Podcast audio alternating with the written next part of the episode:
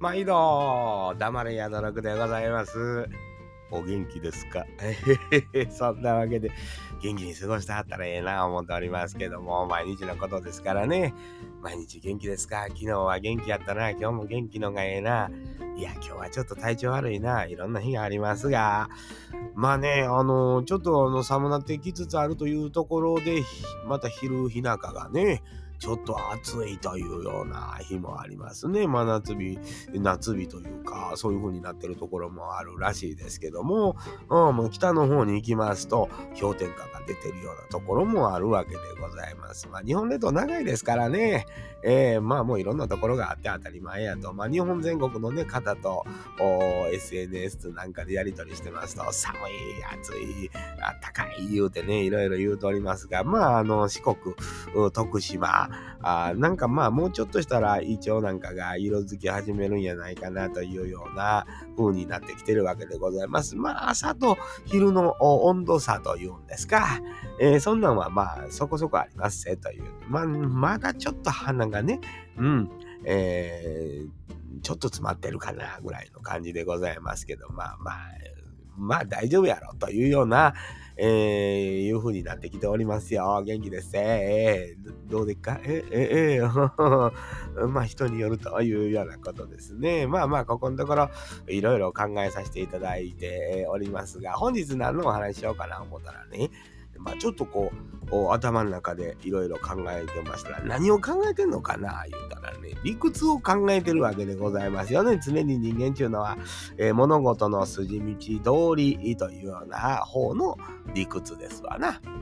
なんでこんな風に考えるのかなというようなね、自分の中の道理というんですか、道筋、いい筋道というようなものがやっぱり人間必要なんでございますね。せやないと、突然降って湧いたようにものを考えて、それに対して君は何か理由があるのか、理由はないんですって言うてるようでは、やっぱり説得力に欠けるというようなことでございましょうね。まあ、それをこう、こじつけとかね、えー、無理やりに辻褄を合わせるようなこと、これをへりくつというらしいんですけども、まあ、へ、まあ、吹いて飛ぶようなね、へで飛ぶような理屈というようなことなんでしょうけども、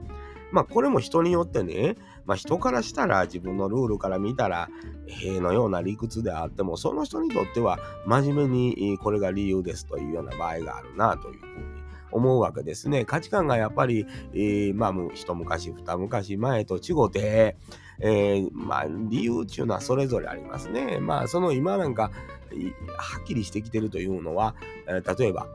今、AD なんとかなんとかとかね、あの、いわゆるまあ、疾患なのか、あまあ、あの、もともと持った性質、個性と言うべきなのか分かりませんけど、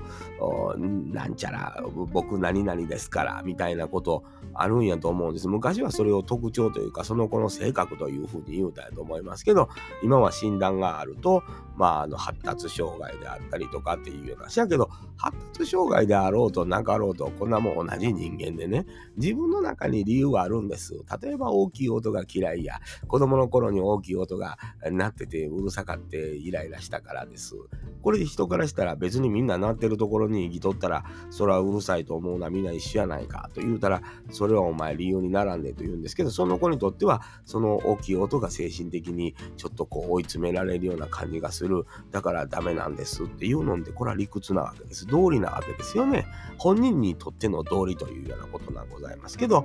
他人にとっては、お前みたいなそんなヘリクツみたいなことでお前何ともならへんと、というようなことを言われるわけでございます。まあ、誠に子供の頃から僕なんかいうのはもう何かやりますと、何か言い訳しますと、親にはまたヘリクツばかりこのやがってと。いうふうに怒られてきた人間でございます。僕ちゅう人間の言うてることっていうのは、この道理に通らん、えー、へりくつばっかりなんかと思って子供の頃過ごしてたわけでございます。自分の中では別に、えー、辻褄を無理やり合わせようと思って、えー、言い訳をしてるわけはないんですよね。自分はこう考えた。こんな風に思ったからやったんやというのが自分の道理やったんやというようなこと。経験値のない子供が考える理由、言い訳、えー、というのは、まあその自分のその時点でできる道理を考えた時に、理屈になってると思うんですけど、親からしたら自分より何倍もそら経験値がありますから、お前の理由なんちゅうのはもうへりくつやというふうに片付けられてしまうわけでございます。子供の頃から思ってましたね。え父親に、お前またそれへりくつ言いやがってと言われたら、んなんでやろうなって、なんで俺の理由がへりくつに全部なってまうんかなと、通らんのかなというようなことをずっと思って生きてきたような気がします。口からの丸出来上がってというようなことを言われて育ったと思います。ね、理屈と公約はどこへでもつくと言いまして、どんな物事事象でも理屈というものがあるというようないい聞き方もできますね。理屈はつけようと思えば何にでもつけれるというような表現ではあるんですが逆に言うとどんなものにも理由はあるんやと。筋道はあるんやというようなことなんかなというふうな捉え方というんですかね。だから、えー、まあ人それぞれ10人おれば10人に理由が理屈があるんやというようなことかなと今思えばねだから自分のルールばっかりを適用して、えー、自分の意見以外は全部へりくつやとお前なんかに理由なんかあるかいというように人を排除していくというんですかね。えー、誠に、まあ、昨日、おとついもお話しさせてもうてますけどね、えー、なんか人それぞれが自分の理屈理由で生きてましてね、えー、人が自分と違うこと言うたら、そんなもんお前へりくつじゃと。お前なんかね、理由みたいなもんあるかい言うてね、怒ってるというのが昨今ですよね。えー、個性、個人個人、えー、みんなそれぞれの生き方があるんや、それを尊重しましょう、言うてね、えー、言う割に人の理由理屈は受け付けへんねんな、というような。これね、好き嫌いはあってえと思うんですよ。あの子の理屈はわしは好きやへんやなれんと。いうのは全然ええんです。それは付き合いせえへんがたえだけのことなんですよ。もう今そうなってる方もおられます。そうしてくれはる方もおられますよね。ええ私なんかの理由理屈っていうのは人に受け入れられへんパーセンテージが高いから人が離れていく。これもなるほどこう考えたら道理に沿っとるこれが理屈やというふうに思って納得できるんですよ自分で。おなるほど僕の理由っていうのは人に通じひんのやなというようなね。でこの理屈理由をね受け付けてくれへん人っているんですよ。ええー、ああもう聞きたないって。ほんならもうこっちから何を言うたって一緒やと思うからもう何も言わなくなる。反応もしなくなる。というようなこと。これは寂しいことですけど、今の時代っていうのはこれが一番ピタッと来てしもてんのかなというふうに、えー、考えたわけでございますよね。反応のないことっていうのは、昔やったらそら寂しいこと、まあ、いわゆる無視されることっていうのは、あんまり良くないこととされてたんやけど、この SNS の時代っていうのは逆に無視することが優しさやったりするんかなという考え方もあるかなというふうに思うわけですよね。皆さんどんな風にお考えかなと思いますね。えー、奇弁なんという言い方をするとね、なんとなくちょっと情緒がないというか、理屈、まあ理屈はまあ道理ということでしょうけど、このへりくつという言葉ちら僕は好きですね。子供の頃から言われてきたからやと思うんですよ。自分にはもうご体そうな理由があるわけです。理屈があるわけです。これを人から見たらへりくつじゃと言って言われて育ったんやから、でも私のへりくつは、よそより立派やと、えー、いうふうに 思わなんだらなかなか人間生きていかれへん。これが自分の価値観ですわな。えー、自分に対する価値がないと、やっぱ私なんちゅうのは必要じゃないんじゃなかろうかというふうに思ってしまうんですよね。自分には理由がある、理屈がある、言い訳がある。これ大事なことやと思うんです。まあ、昔から、えー、自分より年下の若い子が、まあ、何かしでかした時に、ちゃんと言い訳をしろと。いうふうに教えてきたつもりであります。子供にもそうですね。自分の言い分、言い訳をしてみろと。で僕は子供の頃聞いてもらわれへんかったから逆に言うたら子供らの言うてることっていうのは聞きたいなと思うわけです。でいざ言うてみと言うて聞いてみるとなかなか言わへんのですよね。これが自分の中でどっか悪いと思ってるとこがあるからなのかえこう人間って追い詰められたらなかなか言わ言えと言われたら言われへんってこれはやっぱり能力の部分を鍛えなあかん。ここが部分なんちゃうかなと思うんですよ。パッとお話ししてみいという言語化できるというようなこと大事なことと思います。えー、なんかそれは訓練が必要やなと思うんですよね。えー、パンと言われたら1と言われたら2と返すというようなことっていうのはもう経験でしかないわけですからね、えー、よくよく会話していくこのタイミングというんですかまあというのはそこから生まれるような気もしますね。ねこれこれこれこれこれこういうことがこうやねなんでやねんって、えー、突っ込めるというのはそれがおかしなこととして捉えることができるし、えー、おかしなこととじゃないとして捉えることもできるでも分かっててもおかしなこととして捉えれるからなんでやねんと。どうしてなんだいと言えるというようなことやと思うんですよね。えー、道理を知る、人の道理を知るということで、やっとツッコミができるというようなことなんやなと思うんですよね。えー、面白いなと思うわけでございます。自分に理由理屈があれば、人の理由理屈と自分の差異がわかるというようなことですね。えー、もう理屈理由なんて聞きじゃないと言うてるような時代ではないというような気がしますね。言い分があったら言うてみなさいと。えー、まあ今現代でも昔からでも理由理屈を問われるというのはどういう時かと言われますと裁判かもわかりませんね。あなたにはどんな理由があったんですか？これこれこういう理由がありました。僕にはこういう理由があったんです。こんな風に考えたんです。上場酌量を求めますってありますよね。とか、まあ、上場酌量によってとか、やっぱりその人の考えてることが少なからずなんとなく理解できるからちょっとここは罪をほんの少し軽くしようかというようなことがあるわけですからね。えー、そこまで細かく説明できなあかんわけです。でも人間なかなかそれが難しい。誰にやってもらおう弁護士さんにやってもらうわけですよね。だから誰かの弁護人になるためにはその人のことようわからなあかん。この作業っていうのは大事ですな。えー、なんかそう思うんですよ。まあはたと、まあ、人と人との揉め事の中にその弁護人がおるとするならばこの弁護人っていうのがいわゆる親友であったり友達であったりするというようなことやと思うんです。あの何にも聞かずにかぼてくれる人もいますよね。ええー、もうええねえねえもうお前友達やからこれもなんかホッとすると言うんですか？ええ 誰か求めてんのかなそういうことを。ええー、ちょっともう声ガラガラよ。いやいや、まあなんか飲み物飲みますけどね。いや、なんかこう考えてたんですよ。ああ、そういう子もおるなと。まあ僕にとってももちろんそういう方おられます。理由も聞かずにかぼってくれる。理由も聞かずに構ってくれる。こんな方おることありがたいなと思うわけですよね。えー、皆さんにはそういう人存在するんかなと思ってふと考えますね、えー、自分が誰かのそれになれるんやと思って生きてきましたけど、やっぱり自分はそれするんですよ。でも、やっぱどっか自分もしてほしいんでしょうね。えー、求めてるんでしょうな。うん。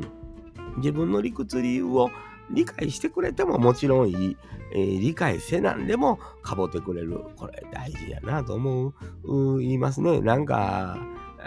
みんな自分のおる前の人間が全部自分の敵のように見える時っていうのは人間ようありますな。えー、本当にそういうのが何度となくあったんですけど、何にも聞かんでも、ええでって言って言うてくれる子、これが心ほっとするし、この子にやったらというような部分もあります。もちろん、何かあったんですか？って言うてみてください。どんな風に考えたんですか？って。ああ、部分的には僕も気持ちわかりますよって。でも、アランさん、こういうとこがこうやったんちゃう？もうちょっとこうできたんちゃうって言うてくれるのも優しいなと思うわけでございますけど、一切期間、解決もしない、無視というような状況っていうのも実は優しさかなと思う時もやっぱあるんですよね。触らない。うん。で、関わらないっていうのも、まあ、ある意味優しさかなと思うんですよね。ただ、触らない、関わらないで、ちょっと時間が経っていって、関わらなあかんようになってきたとかいう時あるじゃないですか。この時困るんですよね。ええー、だから、もうほんまにそこでいらん言うて揉めてたら、もう関わらんでいいわけですよ。機械がやってきてもいいや、お前は嫌いや、知らん言うてできるんですけど、案外スーッとこうスルーしてきたから、なんか微妙にこう触らずに、まあ表面上仲良くて、一番めんどくさいんですよね。年いってきたらね、これ。もうええかと思って。で、もうええかとやっちゃうと、また誤解を与えるわけですよ。なやつ何にも言うてけへんな。なんでこっちに何も言うてけへんやろな、おかしいな、って言って、えー、思う誤解を受けるわけですよ。いや、ちゃうがなと。もう、ぐちゃぐちゃ言うの嫌やんか、言うて、理由はあんにや、それなりにと。せやけど、聞かへんやろ？聞かへんやったら、こっちも聞かへんがなっていうだけのことなんですけど。うん。なんか、ほとんどこういうことで、あの、いろんなこと起こってません？周りで。結構そういうことある気しますわ。うん。なんかね、えー、なんかそんな風な、もしこれがちょっとうまいこと回る時があれば、間に入ってくる。間に入るの嫌なんやろな、今時。えー、全然関係ない第三者が間に入ってきたら、お前関係ないやないかって、って言うでしょ？結構。あの、間に入ってきてやると。今もそういう調停役というような、あね、中継ぎしてくれる人いてないですけどね、ほとんど。だけど、入ってきたらお前関係ないやないかって。入らへんから解決しないですよね、もうずっと。うん、それはそれでええねんや、言うて。うん、なんか解決せなあかん事案がないからでしょうな、今時ね。えー、関わらなんだら関わらなんだでええねんという時代なんですかね。ちょっとなんか、あの、いわゆるなんとなく皆さんが感じてる物悲しさというんですかね。えー、SNS で全国とつながってまんねんって言う割に気迫やというようなとことか、なんとなく分かってくれるそうで分かってくれてへんなというようなとことか、ちゅうのを感じるっちゅうのはそこかも分かりませんね。だからあ、リアルで会うことを求めるっちゅうのは、そこがなんとなくこう、ニュアンスで通じるところがあるということなんかも分からへんなと思うんですけど、会うても分からんもんは分からんのですよね。えー、結局ね、えー、まあ、だから人間っていうのはやっぱりよっぽど相手のことに興味なかったら無理やっちゅうことでしょうな。えー、で、片側が興味持ってても、片側が興味なかったらまたこれも成立せえへんというようなことでしょうね。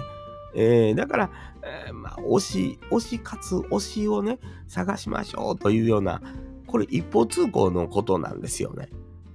一方通行がええんやということなんでしょうな。ああ、なんか、推し活という言葉別に悪い響きなかったんだけど、そんな道理理屈から考えていきますと、ちょっと寂しい言葉なんやなと思ってまうニュアンスというんですか、感じてまいりますね。皆さんどんな風にお考えかなというのは気になりますな。ええー、まあなんかあの、いやでお前こもってこんなことばっかり考えてお前ええ言うてお前みたいなもんがお前なんぼ考えたってお前人の通りなんかわかるかいなと言われたら、誠にその通りやなと思うわけでございます。でも人の通りがわからなあかんかと言われたら昨今、わからいでもええのかなと思う。この自分がそう思ってしもた寂しさ、いうのもありますね。情けないなと思うところもありますね。えー、人の心の扉をね、コンコンとノックするようなことというんですか、こんなことせんともうガンガンガン、ガチャガチャガチャ、ドーン言うて、どないしてんねんってやれてた人間やと思うんですよ。ありがた迷惑やったと思うんですけど、せやけどこれもできへんなるっちゅうのは、自分の何か大事なもんをこうぐっと抑え込んでるようなとこありますな。うん、なんかさ、ちょっと寂しいんですよ。えー、秋やからかね。えー、まあそんな風に、えー、あんまり、えー、こう、寂しい寂しい言うとったら、名前寂しい寂しいばかり言うな、黙れやどろく言うて、まあ、聞いてくれてる人にまた怒られそうですな。